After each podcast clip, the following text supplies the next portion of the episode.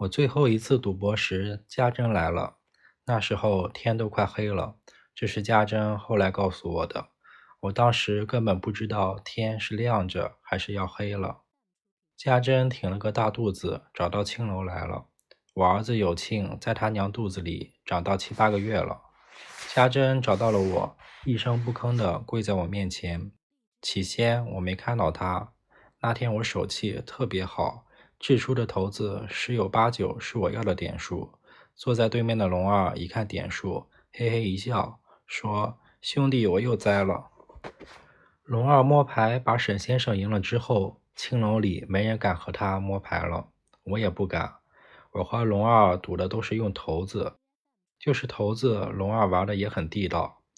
他常赢少输，可那天他栽到我手里了，接连的输给我。他嘴里叼着烟卷，眼睛眯缝着，像是什么事都没有。每次输了都还嘿嘿一笑。两条瘦胳膊把钱推过来时，却是一百个不愿意。我想，龙二你也该惨一次了。人都是一样的，手伸进别人口袋里掏钱时，那个眉开眼笑；轮到自己给钱了，一个个都跟哭丧一样。我正高兴着，有人扯了扯我的衣服。低头一看，是自己的女人。看到家珍跪着，我就火了，心想：我儿子还没出来就跪着了，这太不吉利。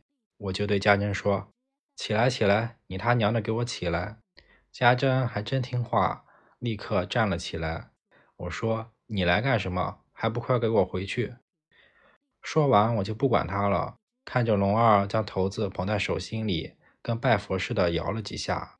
他一掷出，脸色就难看了，说道：“摸过女人屁股就是手气不好。”我一看自己又赢了，就说：“龙二，你去洗洗手吧。”龙二嘿嘿一笑，说道：“你把嘴巴子抹干净了再说话。”家珍又扯了扯我的衣服，我一看，他又跪到地上。家珍细声细气地说：“你跟我回去，要我跟一个女人回去。”家珍，这不是存心出我的丑，我的怒气一下子就上来了。我看看龙儿他们，他们都笑着看我。我对家珍吼道：“你给我滚回去！”家珍还是说：“你跟我回去。”我给了他两巴掌，家珍的脑袋像是摇拨浪鼓那样摇晃了几下。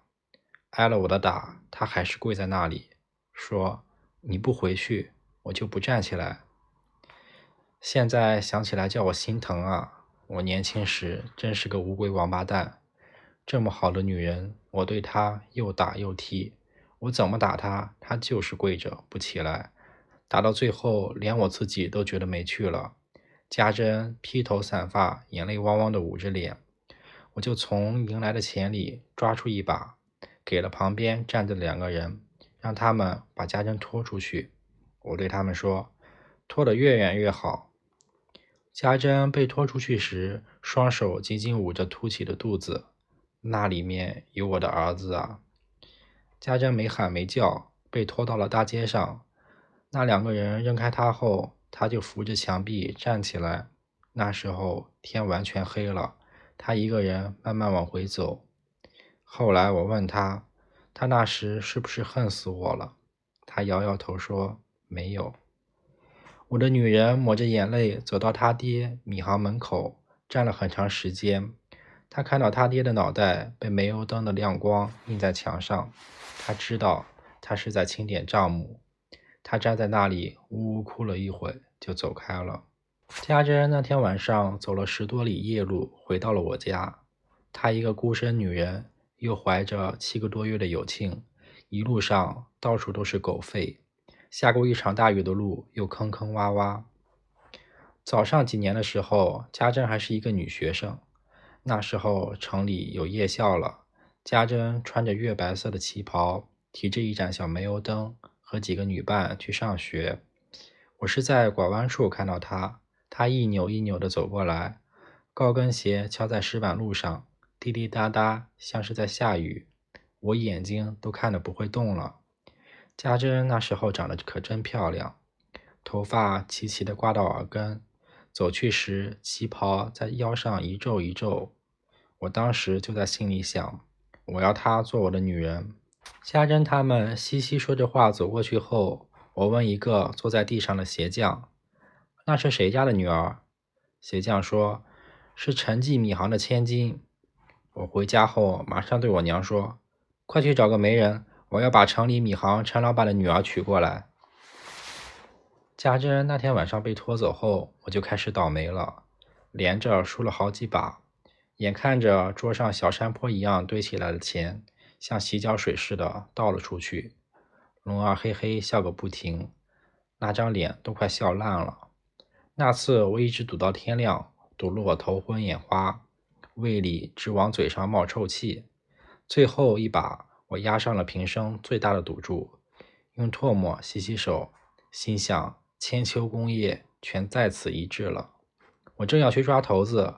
龙二伸手挡了挡，说：“慢着。”龙二像一个跑堂，挥挥手说：“给徐家少爷拿块热毛巾来。”那时候，旁边看赌的人全回去睡觉了，只剩下我们几个赌的，另两个是龙二带来的。我是我是后来才知道，龙二买通了那个跑堂。那跑堂将热毛巾递给我时，我拿着擦脸时，龙二偷偷换了一副头子。换上来的那副头子，龙二做了手脚，我一点都没察觉。擦完脸，我把毛巾往盘子里一扔，拿起头子拼命摇了三下。这出去一看，还好，点数还挺大的。轮到龙二时，龙二将那副头子放在七点上，这小子伸出手掌，使劲一拍，喊了一声“七点”，那副头子里面挖空了。灌了水银，龙二这么一拍，水银往下沉，抓起一掷，一头中了，滚几下就会停在七点上。我一看那副头子，果然是七点，脑袋嗡的一下，这次输惨了。继而一想，反正可以赊账，日后总有机会赢回来，便宽了宽心，站起来对龙二说：“先记上吧。”龙二摆摆手，让我坐下。他说。不能再让你赊账了，你把你家一百多亩地全输光了，再赊账，你拿什么来还？我听后一个哈欠没打完，猛地收回，连声说：“不会，不会。”龙二和另外两个债主就拿出账簿，一五一十的给我算起来。龙二拍拍我凑过去的脑袋，对我说：“少爷，看清楚了吗？这可都是你签字画押的。”我才知道，半年前就欠上他们了。半年下来，我把祖辈留下的家产全输光了。算到一半，我对龙二说：“别算了。”我重新站起来，像只瘟鸡似的走出了青楼。那时候天完全亮了，我就站在街上，都不知道该往哪走。有一个提着一篮豆腐的熟人，看到我后，响亮的喊了一声：“早啊，徐家少爷。”他的喊声吓了我一跳，我呆呆地看着他。他笑眯眯地说：“瞧你这样子，都成药渣了。”他还以为我是被那些女人给折腾的。他不知道我破产了，我和一个故宫一样穷了。我苦笑着看他走远，心想：还是别在这里站着，就走动起来。我走到丈人米行那边时，两个伙计正在卸门板。他们看到我后，嘻嘻笑了一下，以为我又会过去向我丈人大声请安。我哪还有这个胆量？我把脑袋缩了缩，贴着另一端的房屋，赶紧走了过去。我听到老丈人在里面咳嗽，接着呸的一声，一口痰吐在了地上。我就这样迷迷糊糊地走到了城外。有一阵子，我竟忘了自己输光家产这事。脑袋里空空荡荡，像是被捅过的马蜂窝。到了城外，看到那条斜着伸过去的小路，我又害怕了。我想，接下去该怎么办呢？我在那条路上走了几步，走不动了。看看四周，都看不到人影。我想拿根裤带吊死算了。这么想着，我又走动起来，走过了一棵榆树。我只是看一眼。根本就没打算去解裤带。其实我不想死，只是想找个法子与自己赌气。我想着那一屁股债又不会和我一起吊死，就对自己说：“算了，别死了。这债是要我爹去还了。”一想到爹，我心里一阵发麻。这下他还不把我给揍死？我边走边想，怎么想都是死路一条了，还是先回家去吧。被我爹揍死，总比在外面像野狗一样吊死强。就那么一会功夫，我瘦了整整一圈，眼都青了，自己还不知道。回到了家里，我娘一看到我就惊叫起来。她看着我的脸问。你是富贵吧？我看着娘的脸，苦笑的点点头。我听到娘一惊一乍的说着什么，我不再看她，推门走到了自己屋里。正在梳头的家珍看到我也吃了一惊，她张着嘴看着我。一想到她昨晚来牵我回家，我却对她又打又踢，我就扑通一声跪在她面前，对她说：“家珍，我完蛋了。”说完，我就呜呜的哭了起来。家珍慌忙来扶我，她怀着有庆，哪能把我扶起来？她就叫我娘。两个女人一起把我抬到床上。我躺到床上就口吐白沫，一副要死的样子，可把他们吓坏了，又是捶肩，又是咬我的脑袋。我伸手把他们推开，对他们说：“我把家产输光了。”我娘听了这话，先是一愣，她使劲看着我后说：“你说什么？”我说：“我把家产输光了。”我那副模样让她信了。我娘一屁股坐到地上，抹着眼泪说：“上梁不正下梁歪啊！”我娘那时还在心疼我，她没怪我，倒是去怪我爹。家珍也哭了，她一边替我捶背，一边说。只要你以后不赌就好了。我输了个精光，以后就是想赌也没本钱了。我听到爹在那边的屋子里骂骂咧咧，他还不知道自己是穷光蛋了。他嫌两个女人的哭声吵他。听到我爹的声音，我娘就不哭了。她站起来走出去，家珍也跟了出去。我知道他们到我爹屋子里去了。不一会儿。我听，我就听到爹在那边喊叫起来：“镊子！”这时，我女儿凤霞推开门进来，又摇摇晃晃的把门关上。凤霞尖声细气的对我说：“爹，你快躲起来，爷爷要来揍你了。”我一动不动的看着她，凤霞就过来拉我的手，拉不动我，她就哭了。看着凤霞哭，我心里就跟刀割一样。凤霞这么小的年纪就知道护着他爹，就是看着孩子，我也该千刀万剐。我听到爹气冲冲的走过来，他喊道：“孽子，我要剐了你，阉了你，剁烂你这乌龟王八蛋！”我想，爹你就进来吧，你就把我剁烂了吧。可我爹走到门口，身体一晃就摔倒地上，气昏了过去。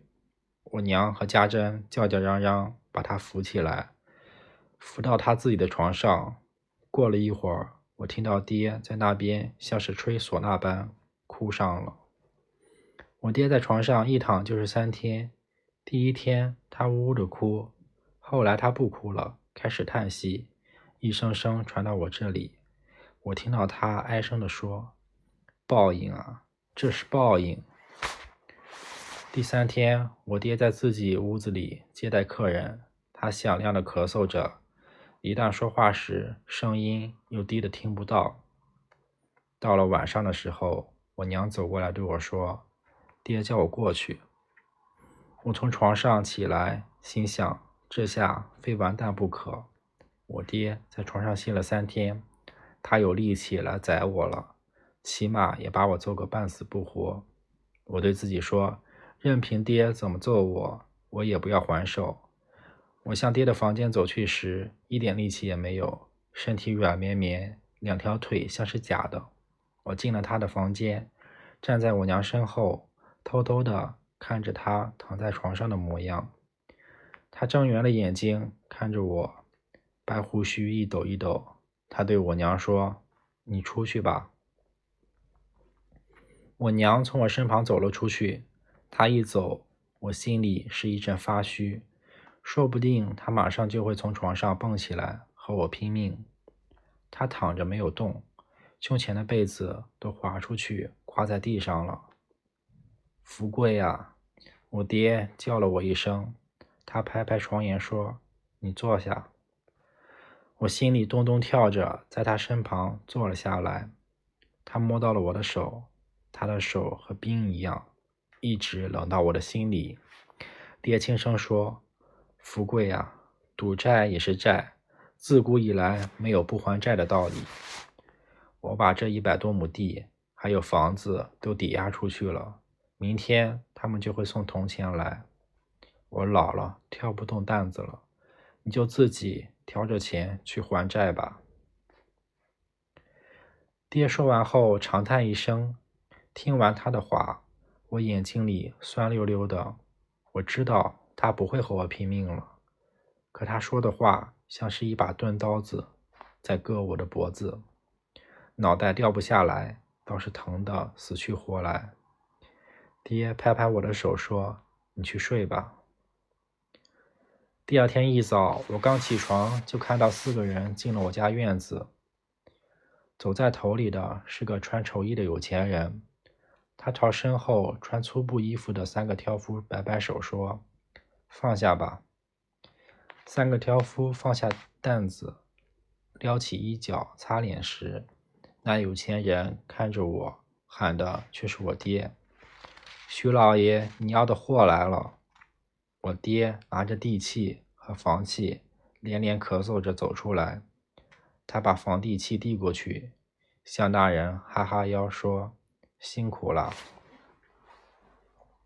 那人指着三担铜钱对我爹说：“都在这里了，你数数吧。”我爹全没有了有钱人的派头，他像个穷人一样恭敬地说：“不用不用，进屋喝口茶吧。”那人说：“不必了。”说完，他看着我，问我爹：“这位是少爷吧？”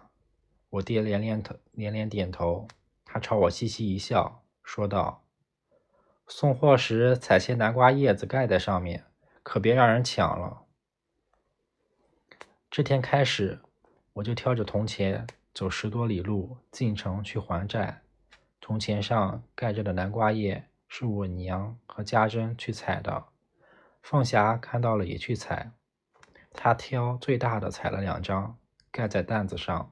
我把担子挑起来准备走，凤霞不知道我是去还债，仰着脸问：“爹，你是不是又要好几天不回家了？”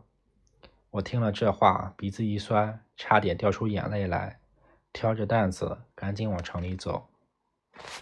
到了城里，龙儿看到我挑着担子来了，亲热的喊一声：“来了，徐家少爷。”我把担子放在他跟前，他揭开瓜叶时皱皱眉，对我说：“你这不是自找苦吃，换些银元多省事。”我把最后一担铜钱挑去后，他就不再叫我少爷，他点点头说：“福贵就放这里吧。”倒是另一个债主亲热些，他拍拍我的肩说：“福贵，去喝一壶。”龙二听后忙说：“对对，喝一壶，我来请客。”我摇摇头，心想还是回家吧。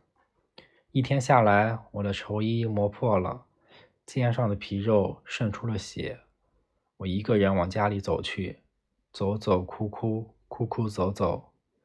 想想自己才挑了一天的钱，就累得人都要散架了。祖辈挣下这些钱，不知道要累死多少人。到这时，我才知道爹为什么不要银元，偏要铜钱。他就是要我知道这个道理，要我知道钱来的千难万难。这么一想，我都走不动路了，在道旁蹲下来，哭得腰里直抽搐。那时我家的老姑公，就是小时候背我去私塾的长根，背这个破包裹走过来。他在我家干了几十年，现在也要离开了。他很小就死了爹娘，是我爷爷带回家来的，以后也一直没娶女人。他和我一一样，眼泪汪汪，赤着皮肉裂开的脚走过来，看到我蹲在路边，他叫了一声“少爷”。我对他喊：“别叫我少爷，叫我畜生。”他摇摇头说：“要饭的皇帝也是皇帝，你没钱了也还是少爷。”一听这话，我刚擦干净脸，眼泪又下来了。他也在我身旁蹲下来，捂着脸，呜呜的哭上了。我们在一起哭了一阵后，我对他说：“天快黑了，长庚，你回家去吧。”长庚站了起来。一步一步的走开去，我听到他嗡嗡的说：“我哪还有什么家呀？我把长庚也害了。”看着他孤身一人走去，我心里是一阵阵的酸痛。直到长庚走远看不见了，我才站起来往家走。我到家的时候，天已经黑了。